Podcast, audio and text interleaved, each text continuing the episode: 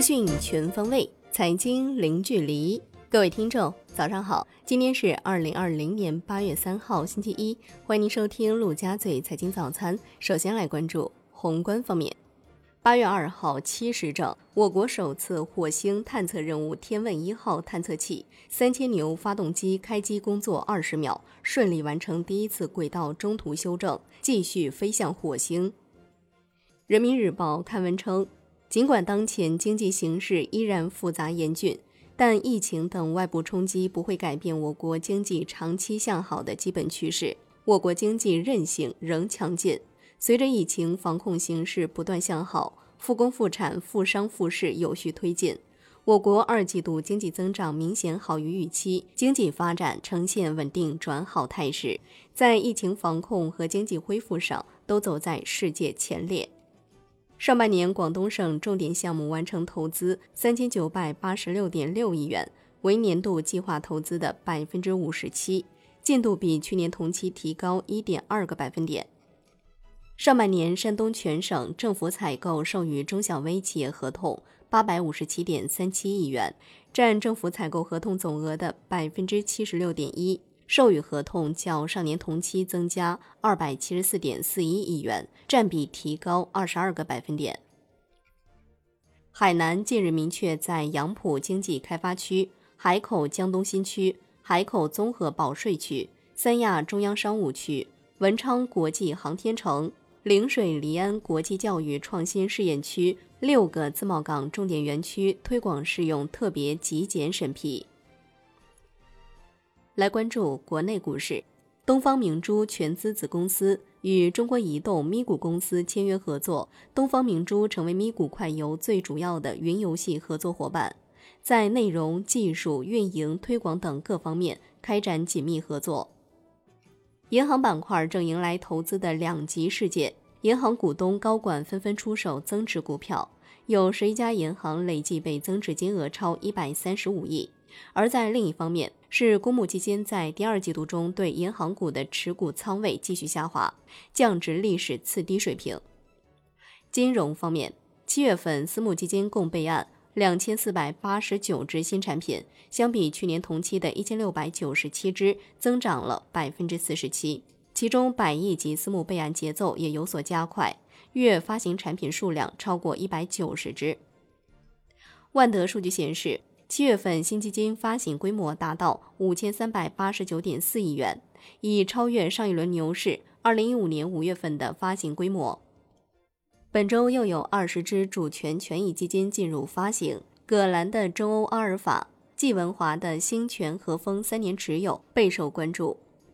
楼市方面，截至六月底，安徽全省已开工老旧小区改造项目六百零四个，开工率百分之六十九点三，累计完成投资十二点零一四亿元，已改造建筑面积八百一十九点一八万平方米，涉及八点七五万户居民。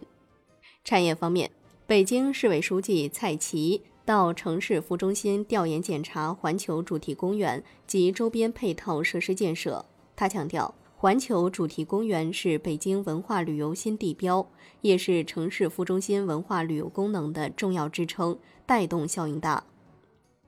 工信部、安徽省政府共同推进安徽智能语音产业发展领导小组会议在北京召开。安徽副省长何树山指出，要聚焦入园企业超千家、营业收入超千亿的双千目标，抢抓发展机遇，围绕人工智能和自主可控两条产业链部署创新链，推动中国生谷加快发展。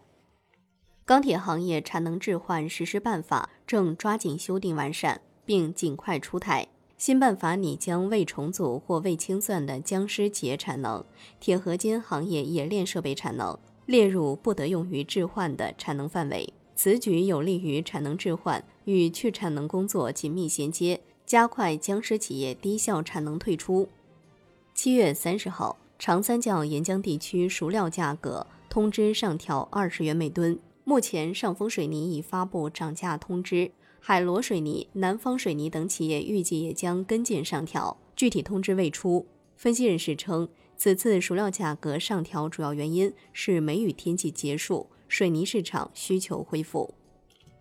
为期九天的第二十三届上海国际电影节二号落下帷幕。本届电影节首次通过影院、露天及线上等多种形式举办展映活动，汇集观众超过十六万人次，其中影院观影人次超过十四点七五万。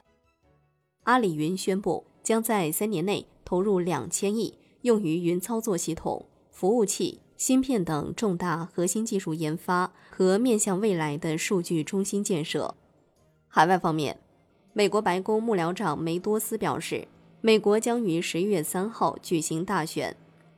新浪援引外媒消息，在特朗普上周五晚间表示反对由一家美国公司收购 TikTok 美国业务后，微软已暂停收购视频分享应用 TikTok 美国业务的谈判。字节跳动创始人张一鸣已同意出售自己的股份。分析人士表示，具体结果要等到周一微软、TikTok 以及美国总统办公室会谈后得出。欧盟批准意大利六十亿欧元援助计划，用于援助受疫情影响的中小企业。来关注国际股市。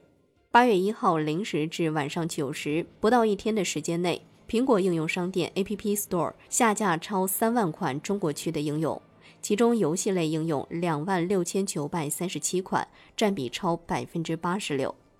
搭载两名美国宇航员的 SpaceX 龙飞船返回地球。降落在美国佛罗里达州海岸附近，完成首次载人试飞任务。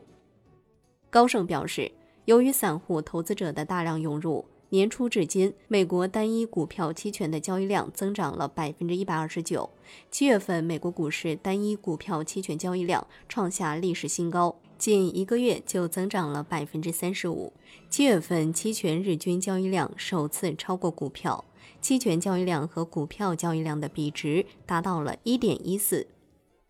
商品方面，俄罗斯能源部表示，七月份石油产量与六月份持平，与欧佩克加协议一致。